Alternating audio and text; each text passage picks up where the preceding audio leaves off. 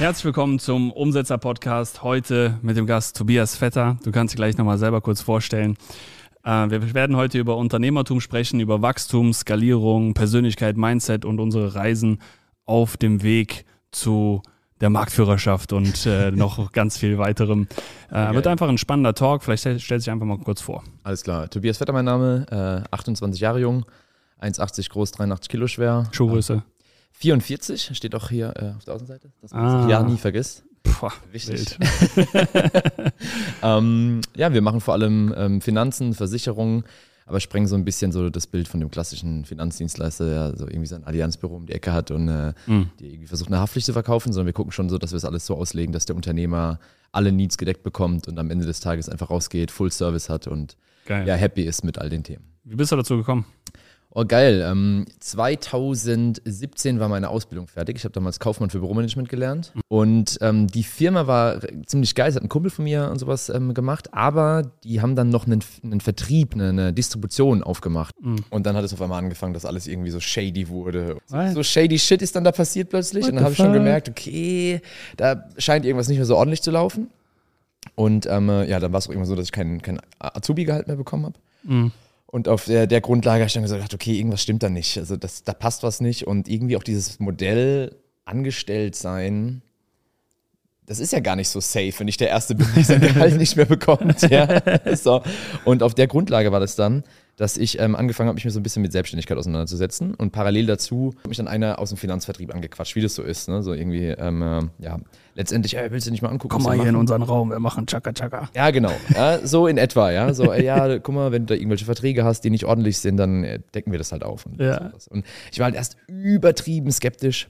Und dann ich, komm, weißt du was, ich gehe mal auf deren Vortrag einfach und guck mir das an. Und das war ähm, eine Firma, die machen, würde sagen, Königswege GmbH, die machen ähm, äh, oder haben damals ausschließlich Honorarberatung angeboten. Und ähm, äh, das ist für, Privatper äh, für eine Privatperson in der Regel auch eigentlich eine sehr, sehr geile Geschichte, das umzusetzen. Zu dem Zeitpunkt, als die Inflation noch nicht so stark war und sowas. Wenn man das alles mal berücksichtigt, war es echt ein mega geiles Ding. Die Firma hat sich irgendwann komplett geändert, da ist dann ein riesiger Vertrieb dazugekommen, da sind 700 Leute dazugekommen von einem anderen Vertrieb, dann war das auch nicht mehr dieselbe Firma und dann habe ich gesagt, damals komm, ich, ich hau da ab. Ja. War dann aber schon knöcheltief halt in dem Thema drin, Finanzen, Versicherungen und sonst was. Ja. Aber immer nur Investment gemacht eigentlich. Nie Versicherungsgeschäft. Irgendwie. Okay. Alles, alles nicht so interessiert. Und dann hat ein äh, Bekannter von mir, der Daniel Huchler, so ein, Ja, so ein. Coaching angefangen für ich bring dich in die Selbstständigkeit. Ja, und die genau. hatten immer dieselben Fragen. Und ich war halt immer die erste Anlaufstelle von Daniel. Ja. So hat es dann dazu geführt, dass er immer mich empfohlen hat und irgendwann musste ich mich halt dann mit diesen Sachen auseinandersetzen. Und es waren halt immer Coaches, Berater, Trainer, irgendwelche Agenturinhaber. Mhm. Ja. Immer wieder dasselbe. Und dann habe ich gesagt, komm, weißt du was, dann machen wir halt einfach Finanzen und Versicherung für genau diese Zielgruppe. Geil, ja. Und seitdem ist es auch einfach immer besser geworden, immer geiler geworden. Und äh, von welchem Zeitraum sprechen wir da? Wann fing das an? Also 2018 habe ich angefangen, Finanzen Fulltime zu machen. Mhm. Und ähm, 2020 bin ich bei dem Vertrieb raus. Mhm. Und dann habe ich meine eigene Firma gegründet, damals nochmal einen Vertrieb, da waren wir noch nicht, ähm, äh, noch nicht so auf Selbstständige ausgelegt, sondern wieder einen kleinen strukturierten Vertrieb aufgebaut und sowas. Ja. Aber irgendwann habe ich festgestellt, ey, ich habe keinen Bock mehr, diesen ganzen Solo-Selbstständigen, die sich bei uns anbinden, hinterher zu rennen und zu gucken, dass die irgendwie Performance zeigen. Also ich so, ey, Selbstständige zeigen schlechte Performance, ja? ja, äh, regelmäßig, ja, absolut. Ähm, äh, das ist wirklich volles Ding, vor allem in der Finanzdienstleistung, würde ich sagen. Weil, wenn man ehrlich ist, du kriegst eigentlich mit einem Vertrag, so eine private Krankenversicherung, kriegst du schon deine 4.000, 5.000 Euro in der Regel, wenn du Mhm. gescheite, gescheite Arbeit machst. Ja. Und dann sind die satt. Dann machen die so eine Sache und ja, vielleicht auch mal zwei Monate wieder nichts, dann machen die so einen Vertrag. So. Und dann sind die happy, weißt du? Wenn man es mal genau betrachtet, bist du eigentlich schlechter dran, als wenn du irgendwo angestellt bist. Ja, das stimmt. Also natürlich, du hast ja gar nichts mehr raus am Ende. Und vor allem ist das nicht so, dass wenn du Versicherungen machst und die abschließt, dann hast du auch so eine Haftung über die Stornohaftung, ja. Stornohaftung über die bis Jahre. acht Jahre, ja. Ja, fuck, Mann. Und was ist, wenn dann nach fünf Jahren irgendwas ist und dann kriegst du dein Geld nicht oder musst zurückzahlen? Also gut, das kalkulierst du letztendlich eigentlich mit ein, ne? Also Aber ähm, das kann ka- passieren, aber das passiert halt eigentlich in der Regel nur, wenn du Kunden betreust, die broke sind. Mhm. Weil die irgendwas machen und dann ein halbes Jahr später sagen, ja, aber ich äh, kann ich doch nicht mehr. So, weil zu dem Zeitpunkt ging es, aber jetzt kann ich es nicht mehr. So, und das ist halt auch durch die Zielgruppe, die wir jetzt betreuen, deutlich besser geworden. Ne? Ja, Also klar. So Geschichten, weil du dann den Leuten einfach sagen kannst, ey, ganz kurz, also ähm, eine Krankenversicherung kannst du nicht einfach kündigen, du bist in Deutschland krankenversicherungspflichtig. Ja, ja, klar, Also, logisch. Das funktioniert halt dann in der Regel. Ja, hast du da ich nicht nicht so mehr. ja, du, wie viele Leute sagen, ich brauche das alles nicht, eh weg und so. Hast du natürlich auch, wenn du so im Online-Game unterwegs bist. Ja, ja, klar. Ähm, Gibt's alles. Aber ja, genau, das, äh, das war so der, der Punkt. Dann 2000, Ende 2021 habe ich aufgehört, dann ähm, mich um meine Vertriebler zu kümmern und gesagt, weißt du was, ich mache jetzt Personenmarke, ich mache jetzt nur noch eine Zielgruppe. Ja. Und das am besten alles online, Digitalunternehmer. Ja. Und, äh, ja, Ist auch eine super smarte Zielgruppe. So, die performen ja schon mal besser. Die haben auch noch äh, ein paar andere Probleme. Ich würde auch nicht sagen, dass die alle gut performen. Mhm. Da können wir gleich gerne mal ein bisschen genauer drauf eingehen, weil ich erinnere mich gerade an einen Post, äh, wo ich auf Facebook gepostet habe, hey, wie hoch ist denn die Burnout-Rate bei Agenturinhabern? Und vielleicht führst du das mal gerade so ein bisschen weiter. Also ich glaube zum aktuellen Zeitpunkt, also wir betreuen so 600 bis 700 Kunden, natürlich Mhm. auch immer mit Mitarbeitern sowas, das kannst du nicht immer genau, genau aufschlüsseln. Ja, ja, klar. Ähm, aber aktuell, jetzt zu diesem Zeitpunkt, betreue ich vier Berufsunfähigkeitsfälle ähm, aus dem Agentur-Coaching-Consulting-Markt. Fuck. Also wirklich Leute, die nicht mehr in der Lage sind, äh, ihrem Job nachzugehen. Ja. Auf Grundlage von. Also Burnout. richtig Burnout, ja. Nicht Also einfach richtig- nur so ausgebranntes Gefühl, sondern wirklich. Richtig, ich habe jetzt schon die sechste Krankmeldung von über drei Wochen und ich bin voraussichtlich auch noch die nächsten sechs Monate nicht in der Lage, meinem Job nachzugehen. Ja, und äh, was denkst du, ist da der Auslöser? Also erstmal Vergleich. Das Oh, ist ja. ein brutales Ding. So, äh, alle, jemand hat was Besseres und so. Das Gras ist überall grüner und bei mir ist eigentlich scheiße und äh, ich muss besser sein, schneller sein, höher sein. Ähm, und vielleicht auch so ein bisschen die, äh, dieser Vergleich, was ich häufig sehe, so dieses, äh, wir haben so und so viel geclosed, aber es kommt ja viel weniger an. Ne? Die Ja, ja, Leute logisch. sprechen ja die ganze Zeit von Closing-Volumina und leben dann auf einmal aber auch so einen Lebensstandard, als ob sie diesen Cashflow hätten, Ja, das, ja. was sie geclosed hatten. und dann fangen die halt voll an zu rödeln, weil sie sich irgendwie ein viel zu fettes Auto rauslassen oder ähm, viel zu großes Büro, viel zu früh viele Mitarbeiter haben. Ja? Mhm. Ja, ja, und dann klar. fängt halt dieser Druck an, so, hey, du hast ja dann eine Verantwortung auch ne? Auf jeden für Fall. deine Leute. Und äh, dann fängt es halt an, dass die Leute in so eine, so eine Schleife kommen, wollen immer mehr und geben sich auch, sind nicht dankbar für das, was sie haben letztendlich. Das ist ja auch eine Einstellungssache. Und dadurch kommt es dann, ähm, dass sie sich halt ja, unter dem Druck von sich selber, aber auch dem Druck von den Leuten, die sie außenrum halt rumgebrackt haben, ne, dann Mhm. letztendlich ergeben müssen und feststellen, dass es nicht so gut Was, was, ich, was ich auch immer sehe bei Leuten, die ausgebrannt sind oder kurz Mhm. davor, da gibt es ja dann auch immer die Symptomebene, Ja. ähm, dass sie gar nicht mehr, also dass sie eine Identität aufgebaut haben, die einfach auf keinem Fundament basiert. Hm, alles nur auf Sachen, Gegenständen, Genau. ähm, äh, Umsatzzahlen etc. Genau, da spielt natürlich, sind. genau, da spielt natürlich auch der Vergleich eine gro- große Rolle, ne? So im Sinne von, oh ja, wie viele Mitarbeiter hast du? Ja, oh, jetzt flex ich damit, dass ich auch mehr Mitarbeiter habe und so. so komplett lost einfach, wo ich Mhm. mir denke, ey, äh, wachs mal lieber vernünftig, wachs mal langsam und vor allem, deine Persönlichkeit muss erstmal den ersten Schritt vormachen, Safe. bis du überhaupt in der Lage bist, Mitarbeiter zu führen. Die meisten kommen in irgendein Coaching rein, dann heißt es ja Mitarbeiter rein, okay, skalieren, ja, Umsatz und so weiter. Dann, dann das erste Phänomen, ja, der Umsatz bleibt aus oder der Cashflow ist nicht gleich Umsatz, so, das muss man auch erstmal lernen. Ja. Ja, das ist wirklich crazy, ja. Und wenn man dann, wenn man dann äh, ja finanzielle Entscheidungen trifft oder auch Mitarbeiter an sich bindet, die man gar nicht führen kann, weil man sich selbst nicht führen kann, weil man es nie gelernt hat und nicht weiter in sich investiert, Mhm. Dann hat man Symptome des Todes. Also dann kannst du nachts nicht schlafen, dann arbeitest du bis in die Puppen und äh, postest das dann im besten Fall noch auf Facebook und Instagram und sagst so, ja, Hustle-Mode. Das habe ich vor kurzem bei dir gesehen, so dieses, äh, du bist einfach nur scheiße strukturiert, wenn du nachts um 23 Uhr noch arbeiten musst. Ja, fühle ich, ja. Ja. Obwohl es natürlich auch Phasen gibt, wo man sagt, okay, dann ist es wieder in Ordnung. Also das ist so meine, Klar, ey. meine Einstellung dazu. 100 Prozent, ne? Also nur, nur weil ich äh, ein Reel mache, ist ja auch nur ein Ausschnitt davon. Safe, ja. Ich bin auch manchmal um 22 Uhr im Büro, weil ich einfach Bock habe, irgendwas Richtig. zu erledigen oder Ja. weil es irgendwas gerade erfordert. Ich will das morgen nicht mehr auf dem Tisch haben, so ich mache das jetzt fertig. Ja, genau, aber in der Regel ist es so, dass die meisten, meisten Leute halt gar nicht wissen, wie sie strukturieren. Mhm. Dass sie gar nicht wissen, wie sie mit gewissen Sachen umgehen sollen, dass sie gar nicht vom Mindset her so eingestellt sind oder teilweise abends sich irgendwie so einen Rhythmus aufgebaut haben, dass sie morgens um 9 Uhr aufstehen oder erstmal so trödeln den ganzen Morgen irgendwie, Mhm. so, keine Ahnung, irgendeinen Scheiß machen und die Zeit einfach verstreichen lassen und dann abends merken sie, oh Scheiße, 18 Uhr, ich muss noch das und das und das machen. Und dann fängt es an, dann wird das Essen schleifen gelassen, dann haben sie irgendwie körperliche Probleme, Energieprobleme, weißt du, energielos und fragen sich dann am nächsten Morgen, warum die nicht aus dem Bett kommen. Ja, warum? krass. Ja, viel zu lange wach gewesen, dann schlechte Schlafphasen, Genau. wahrscheinlich abends noch Koffein getrunken und Ja, dann ja, sagt das Whoop direkt, das ist das, was du gezogen hast. Genau so, ja. Geil. Und da, davon gibt es viele Cycle, ne? Mhm. Also nicht nur die Routinen, die Struktur, die mentalen Denkweisen, das Emotionale und so weiter. Es steckt so viel dahinter, wo überall negative Spiralen laufen, die dir irgendwann nicht so ganz bewusst sind, weil das meiste unterbewusst abläuft.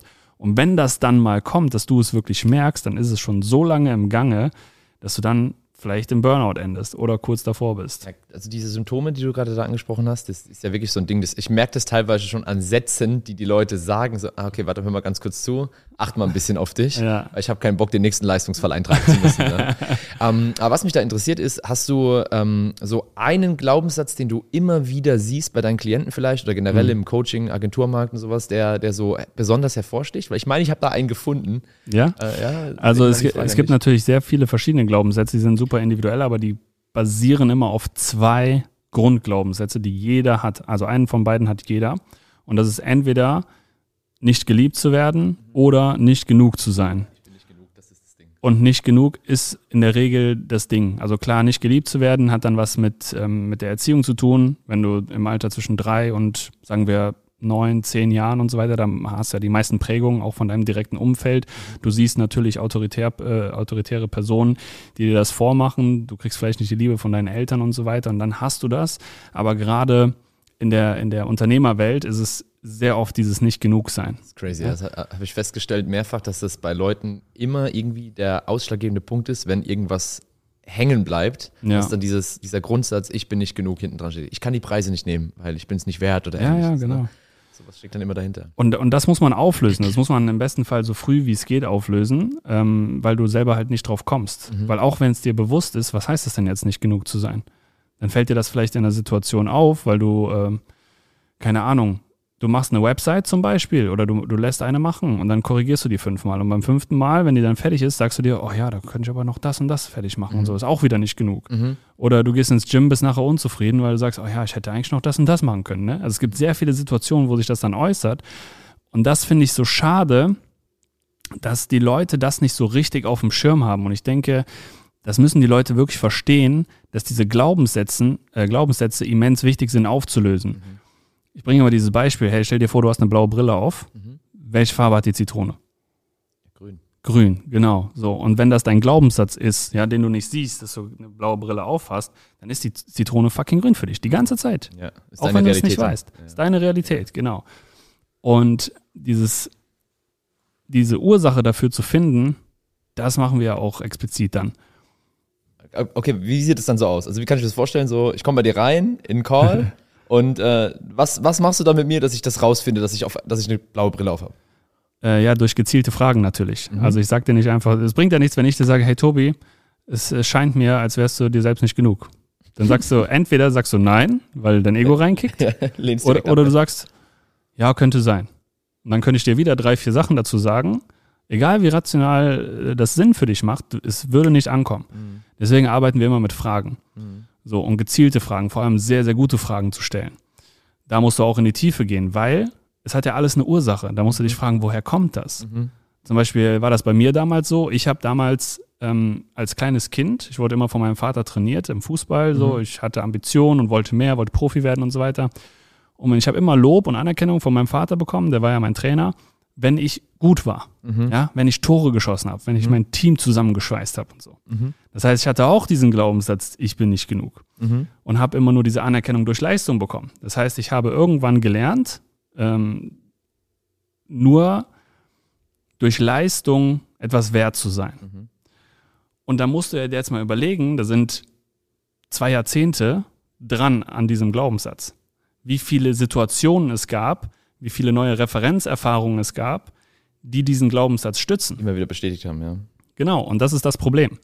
Und deswegen sieht man diese Sachen gar nicht. Und deswegen musst du so tief bohren. Und deswegen ist es auch nicht damit getan, mal kurz in so einen Massencall reinzugehen, wo du eine Symptombehandlung machst und danach wieder eine neue Mindset-Blockade an dir entdeckst und dann wieder reingehst und wartest, wartest, wartest, bis du dann irgendwas aufgelöst hast. So funktioniert das nicht.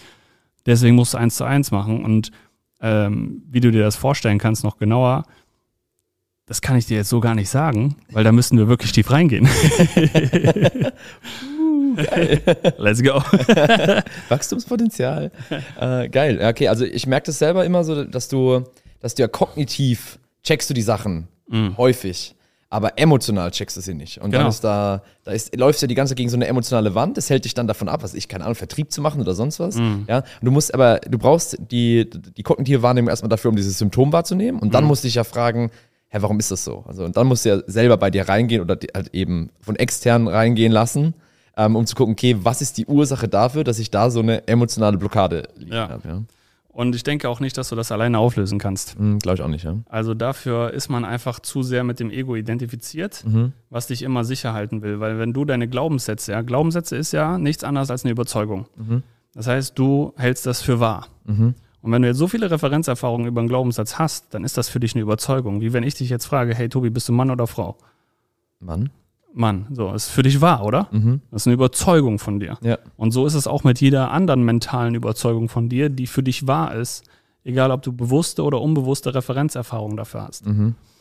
So, und um, um da den Sprung mal wieder zu bekommen, wenn du das selber versuchst aufzulösen, geht das nicht, weil du hältst es ja für wahr. Und dein Ego will dich quasi lebendig halten. Ja, Schutzmechanismus. Ja. Genau, der Ego, also Ego ist ja ein Überlebensmechanismus. Ja.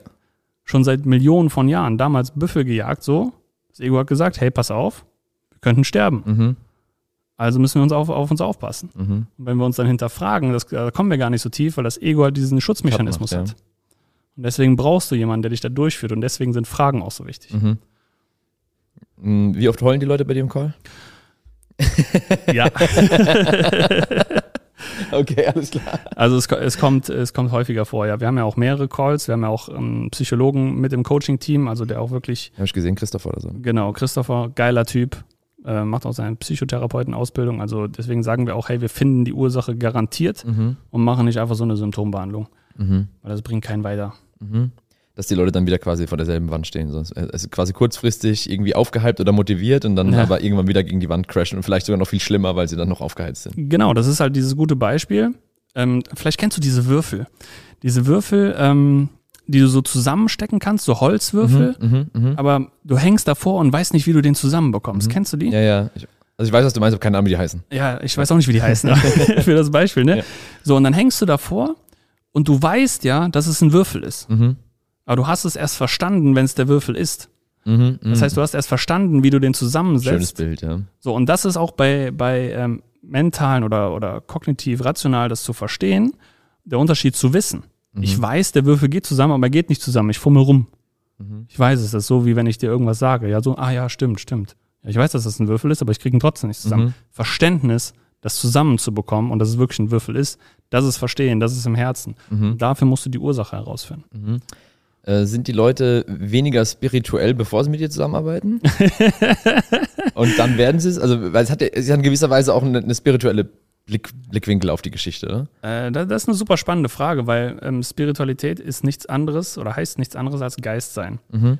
Und ich denke, viele versperren sich vor diesem Begriff, weil sie irgendwie Safe. an irgendwelche Also irgendwie ein Glauben, ein Referenzereignis haben, dass das was ja, Hippies, ist Hippies ist, ja. alle auf Acid und äh, auf der Wiese am Rumhüpfen und ähm, Panflöte spielen. So, so ist es ja nicht, ja. Auch schönes Bild.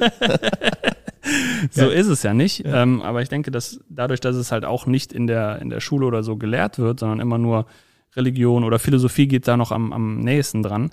Aber das ist ja auch wieder ein anderes Thema, ja. Schule und äh, Alles gut. so, der Punkt ist, Spiritualität finde ich super interessant, weil Geist sein ist ja das, was wir sind. Mhm. Weil wenn ich dich frage, hey Tobi, bist du dein Name oder hast du einen Namen? Mhm. Ich habe einen Namen, Ja, bist du dein Körper oder hast du einen Körper? ich habe einen Körper, Bist du deine Identität oder hast du eine Identität? ich habe eine Identität. Ja, wenn das allen nicht ist, ne? Ja. Also ich könnte jetzt weitermachen. Ja, Bist du alles deine gut, Werte, hast du deine Werte. Bist Ja. du deine Glaubens, hast du deine. Was bist du denn dann? Mhm. Gute Frage. Geist, Ja. Also was bleibt übrig? Seele, whatever. Ja, also diese Begrifflichkeiten, die dann eher ins äh, nicht materielle gehen, so ja. Genau. Also etwas, was du nicht benennen kannst, was, Mhm. unser, was wir nicht fassen können, was wir nicht rationalisieren können. Und da wird es dann spannend. Dann geht es ja auf die Definitionsebene. Ich kann jetzt alles oder nichts sein. Ich kann es jetzt Seele oder Geist nennen oder whatever. Aber wir wissen, es ist auf jeden Fall irgendwas Immaterielles. Wir wissen, wir können es nicht deuten. Und dadurch wird Spiritualität so super interessant, weil du dann in den Schöpfer, in die Schöpferkraft kommst. Und dann kannst du sagen, okay, wer, wer bin ich denn überhaupt, wenn ich all das nicht bin? Mhm. Fuck, auf einmal bin ich nicht mehr mein Name, Basti, Tobi. Auf einmal bin ich nicht mehr mein Körper. So, und dann kommt ja, kommen ja ganz viele andere Sachen noch hinzu. Wenn ich mich über meinen Körper identifiziere, wenn ich mich über meine Identität äh, identifiziere, wenn ich mich über you name it identifiziere. Mhm. Und dann wird's spannend. Und das ist das, was ich richtig geil finde, die Persönlichkeiten aufzubauen. Weil das ist Schöpferkraft, das ist Kreieren, das ist Erschaffen, dafür, wofür wir hier sind. Weil die dann jemand werden. Also Genau. geil. Und weil sie es selbst bestimmen können. Du kannst ja selbst bestimmen, wer du werden willst. Safe. 100 Prozent. Verantwortung, ja. Genau. Das Problem ist nur, die meisten sind fremdgesteuert, gucken nach links und rechts und sagen, oh ja, 100k Award, oh ja, das, ja, ich will das auch haben. Und nachher finden die sich irgendwo wieder in einem Büro mit fünf Mitarbeitern, sind todesunglücklich und wissen nichts mit ihrem Leben anzufangen. Ich will es gar nicht. Ja. Oder kacken halt vorher ab. Long story short, richten ihr Business hin und dann ist auch nichts mehr geil. ja, safe. Ja, aber Business hinrichten ist natürlich so eine Sache. Ne? Also ähm, gerade nochmal darauf einzugehen, der Mensch ist ja komplex. So. Versicherungen sind auch komplex. Safe, ja. Und ich zum Beispiel habe gar keinen Bock, mich mit Versicherungen zu beschäftigen. Ja, Ich finde ich find, ich find das super spannend, dass du das machst so und dass es da auch Leute für gibt, die das dann mit Herz und Leidenschaft machen. Wie wichtig oder was sind denn so drei, vier, gibt es so ein Set an Versicherungen, die jeder Unternehmer braucht? Würde ich schon sagen, ja. Also im, im Großen und Ganzen guckst du dir halt letztendlich immer den Business Case an. Und bei uns sind es halt immer diese Coaches, Berater, Trainer, Dienstleister. Und ähm, äh, dahingehend sage ich, mach, im, mach immer einen Rechtsschutz. For real, weil es ist nicht die Frage, ob, sondern eigentlich nur wann, Wann, du ja. Stress hast. Ja. Also, for real, also du kannst gar nicht alles auf dem Schirm haben, Nein, was du rechtlich verkacken kannst. Ja?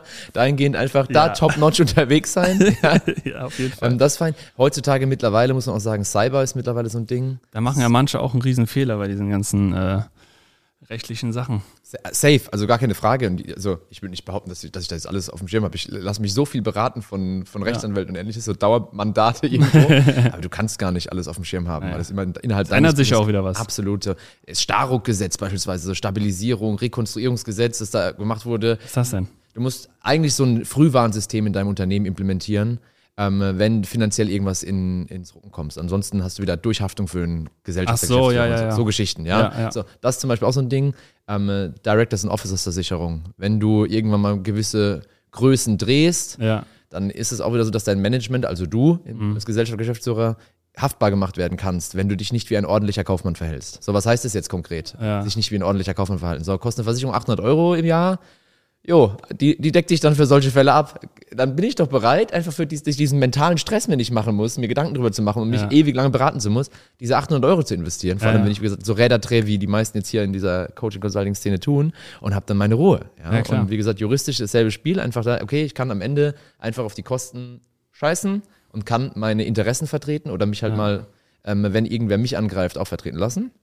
Ja, und dann ähm, äh, vor allem im Agenturmarkt so Vermögensschäden. Wenn ich beim Kunden irgendwas berate oder irgendwas implementiere und am Ende führt es dazu, dass der einen finanziellen Schaden hat, dann äh, sollte der auch ähm, abgehandelt werden. Ne? Und dann gibt es halt auch so Kleinkram. Aber das sind eigentlich so die drei Basics, die ich erstmal bei uns in der Branche letztendlich betrachten würde. Das ist natürlich Ja. jetzt beim E-Com wieder ganz anders. Die brauchen dann Produkthaftpflichtgeschichten oder sowas. Ne? Wenn da Ja, jemand ja, sagt, ja, äh, aber da, da stand nicht drauf, dass ich mich damit verletzen kann. Ja, so, ja, so Geschichten. Wie bei McDonalds damals in den USA gab es auch diesen Fall, wo die sich mit heißem Kaffee beschüttet hat und dann hat die, äh, stand da irgendwie nicht drauf, ja, Vorsicht heiß oder so und hat die auch ein paar Millionen bekommen. Ja, mit, da gibt es doch diese Story mit dem Mikrowelle, dass da jemand seinen Hund dann drin trocknen wollte und der ist geplatzt oder sowas. Was? Funkt, ja, so, so Geschichten gibt es aus Amerika. Das funktioniert dann auch noch, ja. Aber, Traurige Story. oh krass, okay. Aber ich war ganz kurz gut erschrocken.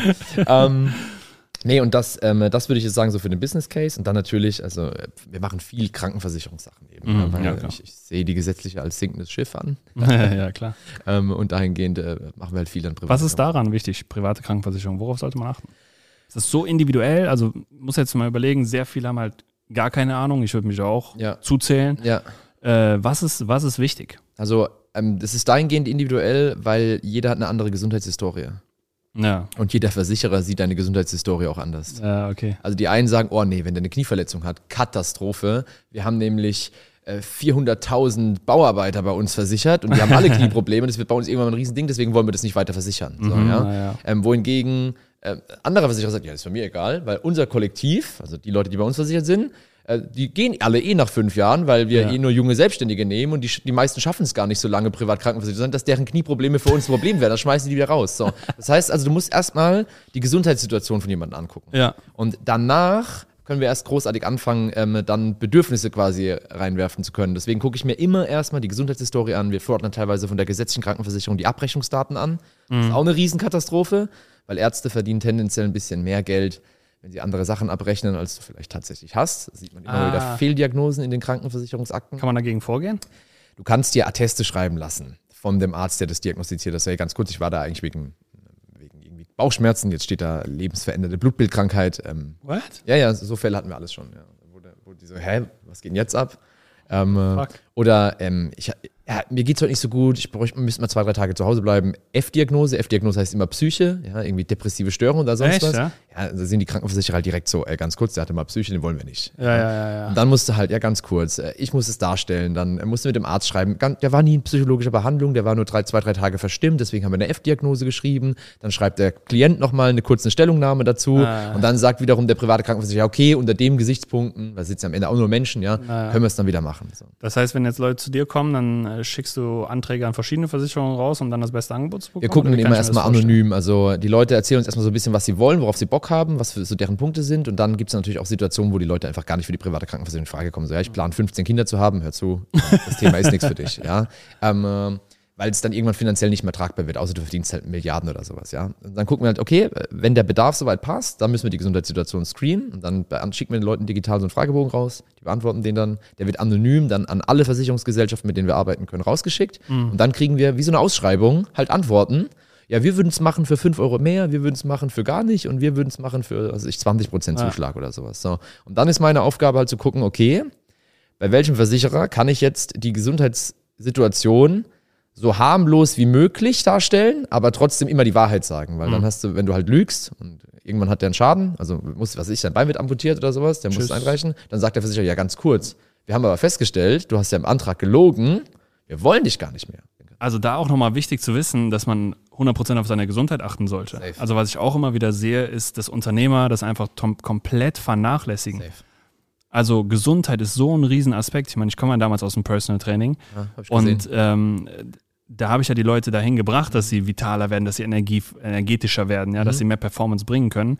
Aber heutzutage bei den Unternehmern, das ist so ein unterschätzter Faktor. Dann holen die sich mittags einen Döner oder beim Bäcker irgendwas, abends ja wieder drei Kaffee rein, damit die äh, Late-Night-Hustle wieder durchgezogen werden kann. Und dann denke ich mir, fuck, Alter, wie seid ihr überhaupt versichert? Ja, ist halt so eine Sache, man sieht halt, also ich sehe das auch mittlerweile mit einem ganz anderen Blick immer, wenn ich die Leute dann halt anschaue, denke ich so, krass, Alter, ey, was, was geht denn hier ab, ja? Mhm, Und ähm, das ist schon so ein Ding. Aber gibt es so eine, eine Routine, wo du sagen würdest, okay, die ist so quasi in 80 Prozent der Fällen ist die fein für Leute, um eine geile Performance an den Tag zu legen? Wenn du jetzt so einen gesundheitlichen Aspekt mit reinbringst und auch so einen mentalen Aspekt.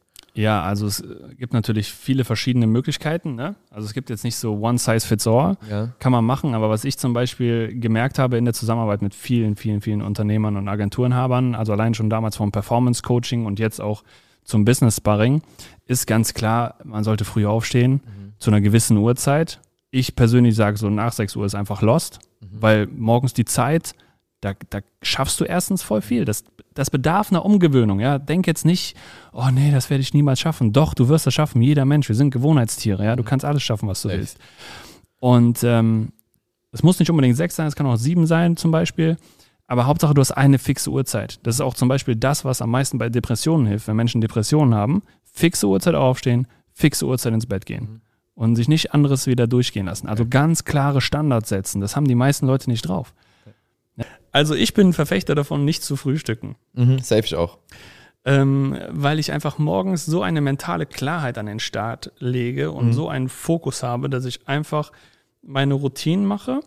Also dazu gehört natürlich auch Meditieren zum Beispiel Mhm. oder ein Journal führen und ähm, einfach auch Sport machen, Mhm. ja, und kalt duschen zu gehen, ja, weil wenn du, wenn du diesen Adrenalinrausch da morgens bekommst, das ist einfach der Ultrashit. Mhm. Du, du lernst da so viel bei. Ich finde, der entscheidende Faktor ist dabei das Mentale, dass du halt sagst, hey, keiner fickt mit mir. Nicht mal ich selber. Ich hab, ja genau, nicht mal ich selber. Weil du musst ja deinem Ego sagen, hey, du fickst nicht mit mir. Mhm. Weil wenn der schon keinen Bock darauf hat, Ja, oder, oder das Ego schon keinen Bock darauf hat, ja, dann bist du die Bitch deines Egos. Ja. Herzlichen Glückwunsch. Geil. So, das bringt ja auch nichts. Mhm. So, und dann hast du auch nichts gewonnen. Lieber holst du dir die Quick Wins morgens. Zack, zack, zack, zack, zack, gehst dann ins Büro, gibst da Gas und dann schaffst du in den ersten vier Stunden mehr als ein anderer an einem ganzen Arbeitstag, der sich abends dann einen drauf runterkeult, dass er äh, bis 0 Uhr im Büro ist. Mhm. Ja, geil. Das sind Facts. So. Ja, krass, äh, es ist so witzig, weil man, also ich betrachte ja als mal, was du machst, so von außen und sehe auch dann, dass die Leute sagen, so, ja, seitdem, seitdem ich bei dir bin, so, dann morgens in den ersten vier Stunden kriege ich mehr geregelt als äh, sonst vorher am ganzen Tag. Ja. Also, aber hä, was, was macht denn die? Also was habt ihr, was habt ihr vorher gemacht? ja.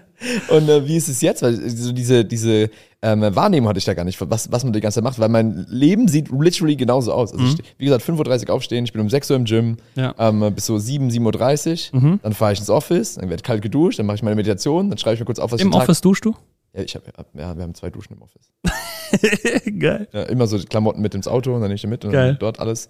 Er ist viel entspannter, also wirklich voll geil. Statt da richtig geil in den Tag. Der Nächster Performance-Hack, Dusche, Dusche im Büro. Dusche und Küche im Büro ist so geil. Du, hast- du hast gerade ähm, noch, noch mich auf was gebracht und zwar, was haben die vorher gemacht? Ja. Ähm, es geht nicht nur darum, eine Routine zu haben oder Struktur. So, deswegen gebe ich das Wissen auch gerne for free raus, weil die Leute denken, ja, ja, Basti, kann ich jetzt meinen Tag strukturieren und so. Ja, kannst du, das ist aber so ein kleines bisschen von dem, was wirklich zählt. Weil die Leute denken immer, sie wüssten, was die richtigen Schritte sind, aber sie machen dann nicht die richtigen Sachen. Selbst von den Sachen, von denen sie denken, dass sie richtig wären, sind offensichtlich die falschen Sachen, weil sonst hätten sie ja schon 200k und mehr gemacht. Das Ja, safe. Ja. So, und das ist das Problem. Die, du weißt einfach nicht, was du nicht weißt. So, und da kannst du sagen, ja, ich bin ja schon in einem Coaching, ja, und wie viel weißt du von deinem persönlichen Leben? Deswegen die 1 zu 1 Geschichte. Korrekt. Ja. Mhm. Nee, also wirklich, wirklich reingehen und schauen, was ist denn da gerade bei der Person Sache, weil jeder hat andere Probleme, jeder Safe. hat andere, ähm, andere Sachen, so jeder hat auch einen anderen Persönlichkeitstyp. Und da gibt es so viele Hebel tatsächlich, die man umlegen kann und auch sollte, wenn man da mal gewillt ist, draufschauen zu lassen. Und was da auf dem Weg steht, ist das Ego, was dann sagt, oh ja, ich weiß ja schon, ich weiß ja schon, was ich machen muss. Ja, ja, super. Und wie läuft's bei dir so? Aber also, das, was hindert denn? Also klar, okay, mental hindert die ein, zwei Sachen. Aber ähm, wenn du jetzt so eine, du, du nimmst was vor, beispielsweise, okay, ich mache eine neue Marketinggeschichte, ich mache YouTube oder sowas. Ja. So, wa- was passiert dann? Also was passiert dann mit den Leuten, die es nicht umsetzen? Ich kann mir das noch nicht so ganz vorstellen. Äh, es gibt Menschen, die setzen nicht so um, äh, die sabotieren sich die ganze Zeit und so und mit denen macht es auch nicht so Spaß zusammenzuarbeiten. Also ich wähle ja auch meine Kunden extrem genau aus. Also ich schaue schon, mit wem habe ich auch Bock zusammenzuarbeiten. Und bei den Kunden, mit denen ich zusammenarbeite, das sind normalerweise Leute, die sich schon gut strukturieren können, die schon Gas geben und die auch schon ein gewisses Level erreicht haben und die dann einfach noch mehr Gas geben wollen und wissen wollen, wie kann ich jetzt noch mehr aus mir rausholen. Weil der Punkt ist wieder, es führt mich wieder zu dem Persönlichkeitsding. Da ist das Potenzial unendlich. Weil es gibt ja dieses Johari-Fenster, ich weiß nicht, ob du Ja, das doch, sag mir was, ja. Ja? Mit den, äh, wie andere mich wahrnehmen, wie ich mich wahrnehme, wie andere und ich mich wahrnehmen und sowas, ne? Sind Ja, genau. Also es gibt ja die Sachen, die dir selbstbewusst sind Ja. und die anderen bewusst sind. Ja, ja. Dann die Sachen, die mir bewusst sind, dir aber nicht bewusst sind. Dann die Sachen, die dir bewusst sind, aber mir nicht bewusst und sind. dann das, was niemandem bewusst ist. Genau, das Potenzial. Ja. Und das ist so geil. Ja, wir haben ja mit, mit Umsetzer auch die Vision, dass wir eine Welt erschaffen wollen, wo kein Potenzial unrealisiert bleibt. Und das machen wir erstmal mit Unternehmern. Und dieses Potenzial auszuschöpfen, wirklich in den Schöpfungsprozess zu gehen, das ist ja auch in meinen Augen das Geheimnis des Lebens. Dass das Leben ein Schöpfungsprozess ist und nicht ein Findungsprozess. Du findest nicht den Sinn des Lebens, du findest nicht den einen Hebel. Du bist der fucking Hebel. Und sonst nichts. Und du machst das. So genauso wie du ins, ins Gym gehst und du findest nicht irgendwo da einen dicken Bizeps, sondern du fucking trainierst den. Geil, ja, schönes Mindset. Ne? Also auch mit jeder, mit jeder mentalen Einstellung oder so. Willenskraft, Disziplin, whatever, sind alles Muskeln. Weil entweder du trainierst die oder nicht. Und wenn du die jetzt gerade nicht trainierst, dann kannst du dich fragen, woran das liegt. Ja, ich habe in meinem Business-Alltag schon, schon genug zu tun. Wie soll ich das denn noch machen? Ja, herzlichen Glückwunsch. Du hast einfach keinen, der dich verantwortlich dafür hält. Und deswegen lebst du unter deinem Potenzial. Und das auch High-Performer. Das auch Leute, die richtig Gas geben, weil du hast einfach keinen, der dir auf die Finger schaut und da kontrolliert, dass du abends dann noch das machst. Oder dass du daran denkst, oder dass, dass du da vielleicht ein bisschen anders denken sollst, oder da eine neue Perspektive einnehmen kannst, oder da einen Glaubenssatz auflösen kannst. Oder da vielleicht ein anderer Wert, ein Hinzuwert, den du gerne in deinem Leben hättest, dass dir mal bewusst wirst überhaupt über deine Werte. Die meisten Leute wissen ja auch gar nicht, was ihre Werte sind. Ich habe noch nie die Frage gestellt, ja. Hast du dir schon mal die Frage gestellt? Ich habe vor kurzem, ähm, habe ich mir selber eine Patientenvollmacht, eine Generalvollmacht und so Geschichten geschrieben. Ähm, und da musst du, ähm, um quasi die Frage zu beantworten, wie mit dir umgegangen wird, wenn du selber nicht mehr ähm, die Kontrolle über dich hast. Ja, also was, was sind deine Werte? Und ähm, äh, da, da habe ich mich mal so, so wirklich mal so ein, zwei Stunden hingesetzt und mir so überlegt, was sind meine Werte? So, ich will, ähm, äh, dass durch mein Sein die Welt besser wird. So, deswegen bei der Frage zum Beispiel, gebe ich meine Organe zur Verfügung? So, ja, safe. Also, wenn ein anderes Leben durch Organ von mir gerettet werden kann, wenn bei mir sowieso quasi klar ist, so, Ja. ey, der macht nicht mehr lange. also, ja, ja, geil, dann, dann lass uns das machen. Ja, dann Ja. lass uns das abgeben. So. Und dann fängst du an, dir drüber Gedanken zu machen, ähm, was für einen Impact will ich haben? Also, was will ich, was, was sollen die Leute denken, wenn sie an mich denken? Ja, was, was, was wollen die, sollen die mitnehmen? So, was, was sollen die aus Gesprächen für, für Emotionen mitgenommen haben? Aber hast du dir dann wirklich ernsthaft Gedanken über deine Werte gemacht und hast die auch wirklich definiert oder waren das eher Fragen, was passieren soll, wenn du ja, nicht mehr da bist? Ist, ist gut, ähm, ist gut gefragt.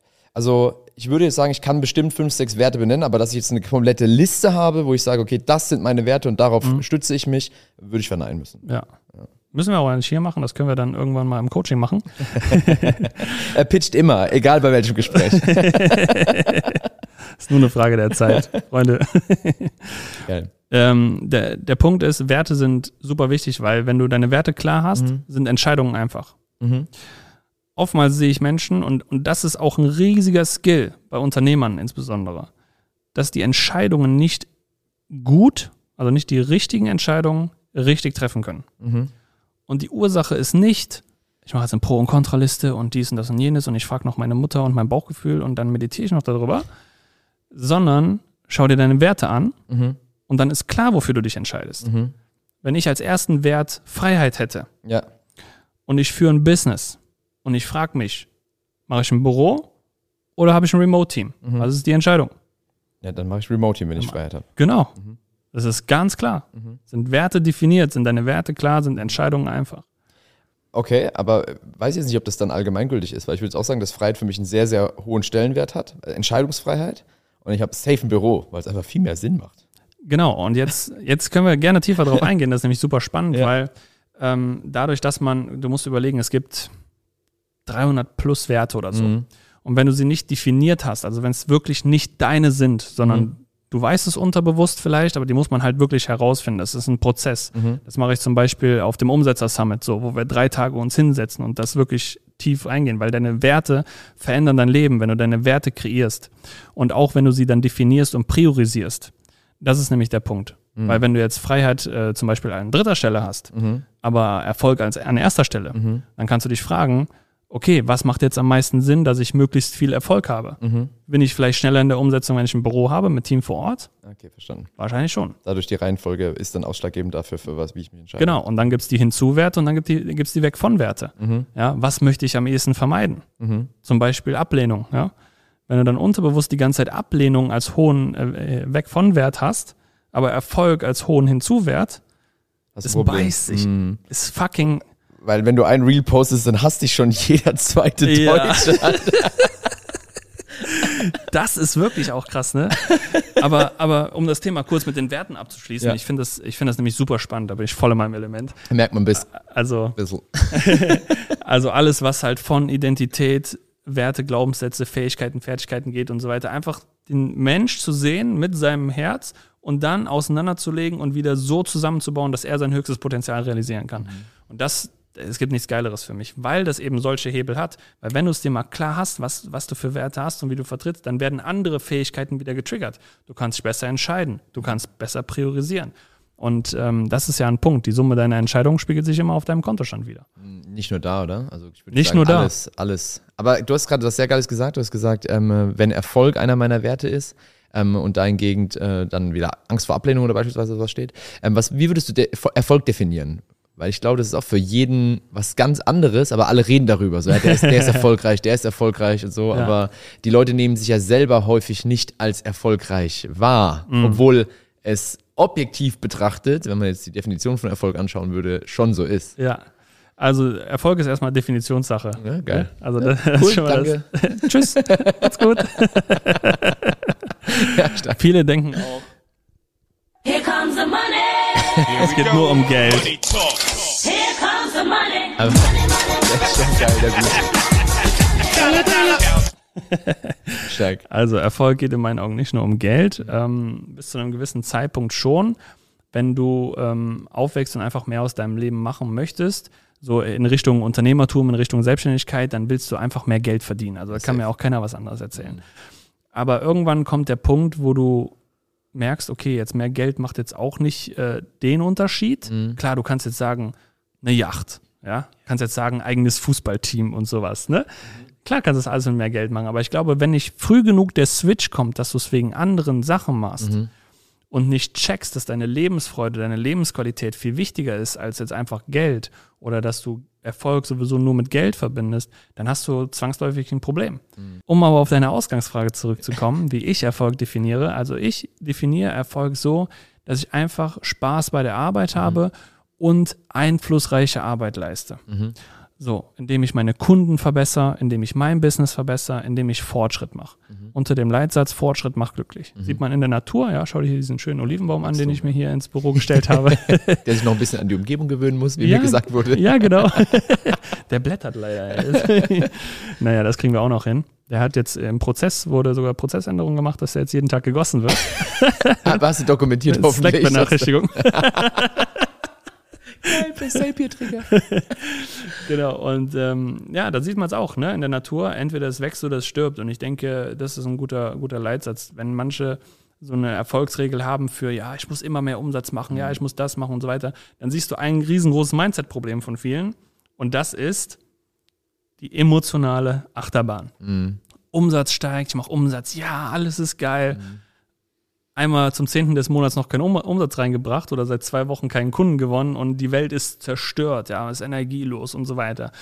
Das heißt, äh, da muss man wirklich aufpassen. Also generell die Leute, die im Vertrieb arbeiten, sind auch immer irgendwie so ein bisschen manisch-depressiv. So, die haben ja immer so Phasen.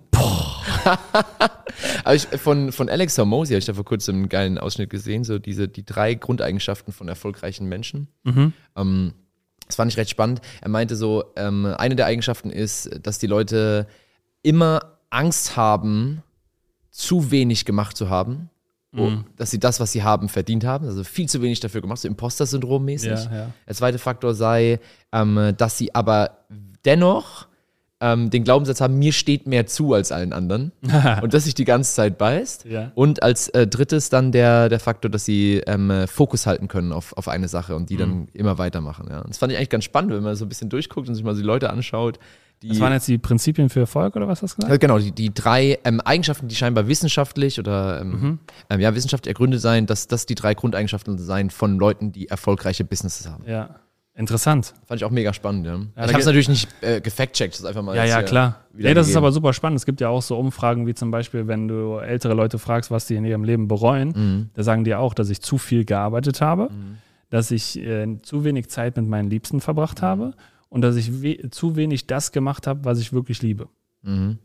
Ist jetzt auch kein Fact-Check, aber das sind so im Grund, Grundrahmen die Das Sachen. sagen Leute, die am Sterbebett, ne? So, ja, genau. Ja, Aber jetzt vergleich diese beiden Sachen mal. ja. Für viel Arbeit hinten dran, ja. Die Sachen, die man liebt, macht man dann nicht, weil man die ganze Zeit sich festbeißt. Na, ich hab, mir steht mehr zu. Ne? Stimmt Genau. schon, ja. Und das ist, das bringe ich wieder zu dieser Frage mit eine Definition von Erfolg. Wenn du doch alles für Erfolg tust und wenn Erfolg dein erster Wert ist, dann solltest du dich vielleicht mal fragen, ob das wirklich dein erster Wert sein sollte. Mhm. Ob es nicht vielleicht auf was anderes im Leben ankommt. Ob du nicht vielleicht trotzdem deine Ziele erreichen könntest, wenn du aber viel glücklicher währenddessen schon bist und nicht erst im Sterbebett checkst, was Sache ist. Wenn du dich geiler fühlst, hast du geilere Ergebnisse. Und wenn du aufhörst, in dieser Achterbahn zu sein, ähm, äh, weil du dich immer nur an Ja. dein Ergebnis bindest, sondern wenn du anfängst, dich mal damit auseinanderzusetzen, so, okay, was ist mir wichtig, was mache ich, worauf lege ich Wert, was, was finde ich geil, woran habe ich Spaß, ja, Mhm. Sport, mit Freunden rumhängen etc., dann habe ich ein geiles Lebensgefühl und konzentriere mich trotzdem noch auf meine anderen Ziele, die ich zusätzlich habe, Ja. dann habe ich meistens auch geilere Ergebnisse im gesamten Leben und fühle mich auch noch erfolgreicher, weil ich mich eben besser von Grund auf fühle. Safe, das ist, das ist eine sehr, sehr wichtige Erkenntnis. Ich hoffe, das können jetzt viele hier Zuschauer oder Zuseher oder Zuhörer, genau, Du Fühler. Zufühler natürlich auch, die gibt's auch, ähm, mitnehmen. Und zwar, das steckt ja schon im Wort Emotion. Mhm. Emotion, ja, in Bewegung kommen. Aber wenn deine Emotionen von etwas abhängig sind, so wie du das gerade gedeutet hast, das ist ein super klassisches Beispiel, checkst es einfach nicht. Und auch das kann man trainieren, das ist das Geile daran. Dass man davon nicht abhängig ist. Ja, genau, du Ja, kannst geil. ja alles trainieren, du kannst ja jede Blockade wegnehmen. Das ist faszinierend einfach, was man da machen kann. Ja, geil. Man merkt das so richtig, seid ihr so richtig Bock drauf. Ja, ich habe da richtig Bock drauf. ich muss aber auch sagen, äh, ich wusste lange Zeit halt gar nicht, was ich machen sollte. Ne? Also das war ja auch mal so, wir haben ja am Anfang auch über Burnout geredet und so weiter. Ähm, äh, Zeitlang, wo ich da Fitnesstrainer war und Wie mir bist dann du jetzt? 29, oder? 29 Jahre, ich werde jetzt 30 bald. Ähm, Oh, da hast du Angst ein bisschen. äh, nee, es gibt einen wichtigen Glaubenssatz. Ja? Ja, der ist, Männer werden immer schöner im Alter. Männer altern wie Wein. Ne?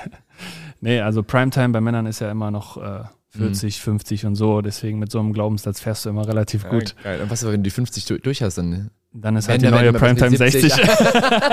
It's going on and on. Alles klar, okay. Damals so als Fitnesstrainer, und wir haben ja eben über Burnout geredet, Mhm. so wenn Leute Burnout haben, dass die Identität halt quasi abfällt. Das Problem war bei mir andersrum, im Sinne von, ich wusste, jetzt- ich hatte keinen Bock mehr über Kohlenhydrate und Bizeps Curls zu reden. Und dann habe ich mich gefragt, was machst du denn jetzt? Der Sinn fehlt auf einmal. Ja, okay. Aber das hat mich überhaupt erst auf die Reise gebracht. Ne? Deswegen, ich habe wirklich da richtig Bock drauf, weil ich diese Reise auch selbst gegangen bin. Ah, weil gemacht. Weil ich selber mal komplett am Arsch war und mir dachte so, what the fuck, Alter, irgendwie, irgendwie muss ich doch diesen Motherfucker trainieren können. Und dann habe ich, dann habe ich meinen eigenen Masterplan geschmiedet, weil dann habe ich nämlich gecheckt, dann habe ich den ersten Persönlichkeitstest gemacht und dann kam so dieses Feuer in mir, wo ich gecheckt habe, hey, warum kann ein Test mehr über mich aussagen als mein bester Freund? Ah, was für ein Personality-Type bist du nach 16 Personalities? Commander. Okay. Den habe ich auch nicht gemacht, war ein anderer. Okay. Da habe ich so eine 30 Seiten Auswertung bekommen. Mhm. Ähm, und das war so, what the fuck, Alter, warum kann jetzt jemand mein Verhalten beschreiben, wie ich denke, wie, wie ich mich in gewissen Situationen verhalte und so. Und das wollte ich dann für andere Menschen sein. Ich habe gecheckt, okay. damals Muskeln trainiert, deswegen eben dieses Beispiel mit Muskeln, weil alles Mentale sind halt auch Muskeln. Nur die meisten Leute ch- checken halt nicht oder wissen es halt nicht. Checken ist der falsche Begriff hier an der Stelle.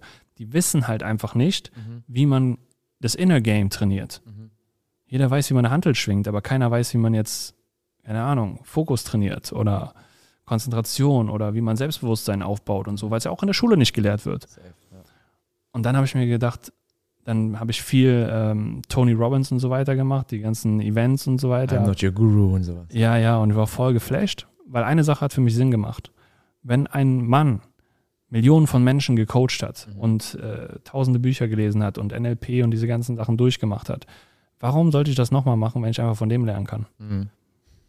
Mhm. Ich hole mir die Essenz, ich will effizient sein, weißt du, das ist ja auch der Sinn von Coachings zum Beispiel. Ich kaufe ja nicht das Coaching oder die Module oder ja, ich kann jetzt bei Basti Persönlichkeit trainieren oder so. Ich kaufe mir das Ergebnis, ich kaufe mir die Erfahrung, ich kaufe mir die Zeit ein. Die nicht mach, die, die Fehler, die ich nicht machen muss. Genau. Ja, ja. so, so, so kam das dann letztendlich, dass man da die Menschen von innen heraus trainieren kann zum größten Potenzial. Ja. Menschen groß machen im Endeffekt. Okay, das, also das, das höre ich raus, ist deine Mission. Also, äh, dass, dass dieses gesamte Potenzial auf der Welt geschöpft wird. Ja. Ja, okay. ja, zu viele leben halt unter ihrem Potenzial. Ja, safe. Was ist deine Mission? Ähm, also ursprünglich mal, also hat sich ja geändert, weil ich gestartet bin ich mal damals, weil ich äh, einfach nur Sicherheit wollte für meinen Job und das selber, ähm, selber machen. Also selber kreieren wollen, dass ich sicher sein kann. Ja. Und ähm, dadurch kam dann irgendwann so diese, diese Selbstständigkeit. Also die Gesamtmission, die ich jetzt habe, ist einfach, ähm, Unternehmer Deutschland sicherer zu machen. Ah, geil. Also, weil es einfach, die Leute haben keinen Bock und ähm, ich habe irgendwie die Fähigkeit, dieses Thema Finanzen, Versicherung, Geld so geil und spielerisch an die Leute zu bringen, dass sie sagen, ey, ja, voll nice, wenn der Tobi das macht, Ja. fühle ich es mega geil. Und da ähm, äh, diesen Zugang zu schaffen für eine Sache, die eigentlich so langweilig ist und äh, dabei Mhm. Ja, ja. Dieses, dieses eigene Wachstum zu spüren. Also Ja. Business ist ein Persönlichkeitsentwicklungstrip. Ja, safe. For real. Also heute, heute gerade, heute gerade äh, wieder sehr krasses Wachstumspotenzial. Ich habe mein erstes Ausstellungsgespräch geführt heute. Ausstellung? Ja, also Kündigungsgespräch. Achso, Ausstellung, was ist das denn? Sehr- ich habe gerade an. Kunst gedacht. Nee. nee, also Kündigungsgespräch heute geführt. Ähm, und ich habe so richtig so Herzrasen davor gehabt. So, was ist denn jetzt los? Bin ich jetzt hier nervös? So, ja? Ja, man ja. so Bewusstsein dafür ist. Und dann, also, okay, krass, ähm, habe ich gerade ein Thema mit, ja? Warum, wieso, weshalb, konnte ich jetzt noch nicht ergründen. Wie gesagt, ist noch nicht so lange her. Mhm. Ähm, aber habe ich heute geführt. So, ist aber ein Ding, wo du durch diesen Schmerz wieder durchgehst. Also, okay, alles klar, ich bin jetzt eine neue Identität, weil ich bin jetzt jemand, der das vorher noch nicht gemacht hat und jetzt machen musste. So, ja? Und sowas passiert ja regelmäßig. Also, du hast ja die ganze Zeit solche Prozesse. Und dahingehend finde ich, äh, also das ist so mein, das Vehikel für die Persönlichkeitsentwicklung ist das Unternehmertum und Mhm. die Mission dafür ist einfach, ähm, Geld und Finanzen geiler zu machen in Deutschland. Geil. Und die Unternehmen haben mal die größte Strahlwirkung, deswegen da anfangen und dann weitergehen auf die Ja, ich glaube, da sind wir ziemlich ähnlich unterwegs. Ja. Unternehmer, es macht ja auch am meisten Sinn, sich da darauf zu positionieren und da Gas zu geben. Eine abschließende Sache noch. Ja. Was würdest du sagen, sind so zwei, drei Faktoren, Mhm. die jetzt die Zuschauer, Zuhörer und auch Zufühler Schon ein geiles Wort. mitnehmen können, um mehr über Persönlichkeit zu verkaufen? Weil wir leben in einer Zeit, da ist nicht mehr alles Skript und macht das so und äh, nur Systeme, Leitplanken, KPIs und so. Das ist gestern so. Fühle ich, auch- fühl ich auch gar nicht. Ähm, äh, das Einzige, also das, was wir bei uns intern haben, sind so Entscheidungsbäume, so dass du dann dich, dich hangeln kannst. Okay, ganz kurz, wenn du hier Nein sagst, dann machen alle anderen Sachen nicht mehr Sinn. Ja, ja, so, ja, klar. Dann gehen wir in die Richtung. Aber so klassische Skripte, das macht überhaupt kein Ding, also gar keinen Sinn. Und für mich war immer Authentizität Ja, Mann. Absolut wichtig, so dass, dass ich mich einfach nicht cringe fühle, wenn ich ein Video von mir angucke und ich so, Alter, wie habe ich mich denn da verstellt oder so. Ja. weißt du, ja? Das ist ja meistens das, was die Leute ein Thema haben, Mhm. dass wenn die sich ein Video von sich selber angucken, dann, ah, wie rede ich da und so. Ja, weil du einfach nicht, wie du redest. So. Normalerweise ist alles immer relativ entspannt. Vor allem bei Reels, wenn die alle anfangen rumzuschreien oder bei ORG alle anfangen zu beleidigen. Ähm, genau, Authentizität. Und ähm, da war einfach so für mich immer das Ding, fühl, also sei halt du, also fühl die Situation. Mhm. So dieses Wahrnehmen der Situation und ähm, ich, ich kann mich auch immer sehr, sehr gut in Menschen so reinfühlen Ja. und dann einfach so deren Situation wahrnehmen. So Personality Type Unternehmer, das sagt man dem auch nach, so dass man die Situation immer relativ gut einschätzen kann. Mhm. Ähm, und das war immer so mein Ding. Und das habe ich dann diesen dieses Gefühl einfach auf meine Leute so übertragen. Ne? Dass Ja. dieser Luca beispielsweise auch einfach so reingeht und der, hat, der hat in seinem Leben noch kein Skript gesehen für so ein Verkaufsgespräch. So, sondern, ja, mal zu, die Leute haben das und das und das Problem. Wahrscheinlich werden die Sachen sagen wie das und das und dann löst es mit deiner Persönlichkeit. Ja. Ja. Und da, dadurch sagt jeder so, ey, wisst ihr was? Selbst wenn wir nicht euer Kunde wären, es war voll geil mit euch zu sprechen. So, es war einfach ein geiles Gespräch, es hat Spaß gemacht so Mhm. Ja. und man nimmt was für sich selber mit raus. Und dieses stupide Runterlesen ist klar, die KPIs kannst du dann vielleicht nicht so gut tracken. ja, ja, klar. Ist Fakt. Ja, okay, das ist nämlich aber ein Kauf dafür, dass ich äh, am Ende des Tages morgens in mein Büro komme und sage, Alter, wie geil ist das denn hier mit den Leuten rumzuhängen? Ja, ja, genau. Das ist super wichtig. Also Authentizität ist ein Riesenfaktor, wenn man darüber spricht, wie Persönlichkeit verkauft und dass sie auch verkauft, weil du kannst deine Persönlichkeit in unauthentische oder inauthentische Art und Weise verkaufen. Das sieht man ja auch sehr häufig. Ja, irgendeine so eine Persona wird da im Internet dargestellt und dann siehst du die Leute in echt und denkst, ja, was ist denn hier los? Das finde ich voll krass, wenn du auf die Events gehst ähm, und dann Leute, die halt online so eine Fresse haben und dann quatschen mit denen zwei Worte und so, ja, aber ich sage, ey, okay, hör mal zu, also, dich. Also, du, du hast immer schön gesagt, ähm, als, als wir uns ähm, auf dem Love-Film Day gesehen haben, so, ah, Tobi, lass mal zusammen ein Video machen, weil du bist nicht so ein Pappaufsteller wie die anderen. okay. Ah, geil. Ja, also das muss man halt auch trainieren. Ja, das muss man oder muss man nicht. Jeder hat ja die freie Wahl, aber ich finde, sowas kann man alles trainieren und das sollte man auch forcieren, wenn man es ernst meint mit seinem Unternehmen, wenn man es ernst meint mit seinen Kunden, wenn man es ernst meint mit seinem Team, weil keiner hat was davon, wo es einfach so stupide, starr, Struktur ist. Ja, wenn du jetzt nur so blaue Persönlichkeitstypen da hast oder so, dann ist das vielleicht noch geil für die, wenn die da in so einem IT-Keller hocken. Aber alles andere, da zählt einfach Lebensfreude und diese Freude auch übertragen. Und wenn du keine Freude bei der Arbeit hast, dann blockierst du Prozesse, sei dir zu 100% sicher, du sabotierst dich, du machst Dinge, die du nicht machen solltest und äh, verschwendest letztendlich deine Zeit. Safe. Und wenn man authentisch ist in sich selbst, dann ist man auch nicht kopierbar. Facts. Dann kann, kannst du noch so, ah ja, ich habe da die eine Idee gehabt und die könnte man jetzt kopieren. Ja, aber man kann deine Personality nicht kopieren, weil das Ja, bist ja. ja du. Boah, wie oft sehe ich das, dass ich da irgendwelche Fake-Bewerbungen hatte, die alle die ihren Funnel hacken, so auf kleinen Mini-Russell Brunson angelehnt. Ey, zum Kotzen. Und dann siehst du fünfmal Leute, die per Performance-Psychologie irgendwo in ihre Header schreiben und so. Ich denke mir so, ey, lasst euch doch mal was einfallen. Mach dir dein eigenes Sei- Ding, ja. Mach doch mal dein eigenes Ding, ne? Aber auf der anderen Seite ehrt mich das natürlich dann auch, wo ich mir denke, so, ja, Mann. Ja, ist doch geil. Das ist der Applaus. Ja, ist so. Geil. Also, don't be a copycat, ja, trainiere deine Persönlichkeit, werde zu einem Motherfucker, du kannst dich trainieren, du kannst dich auch richtig versichern lassen bei Tobi. Wo findet man dich überhaupt? Ähm, äh, unsere Webseite ist fetter-consulting.de. fetter-consulting.de, also schaut da auf jeden Fall mal vorbei. Ansonsten super spannender Talk, können wir gerne nochmal machen. Super gerne, ja. Ich hoffe, den Zuhörern, Zuschauern und auch den Zufühlern. hat es gefallen. Sehr geil. In diesem Sinne, danke, dass du hier warst. Danke, Super dass gerne. ihr Danke, dass zugeschaut, durfte. zugehört und zugefühlt habt. Ähm, Geil. war ein geiler Talk.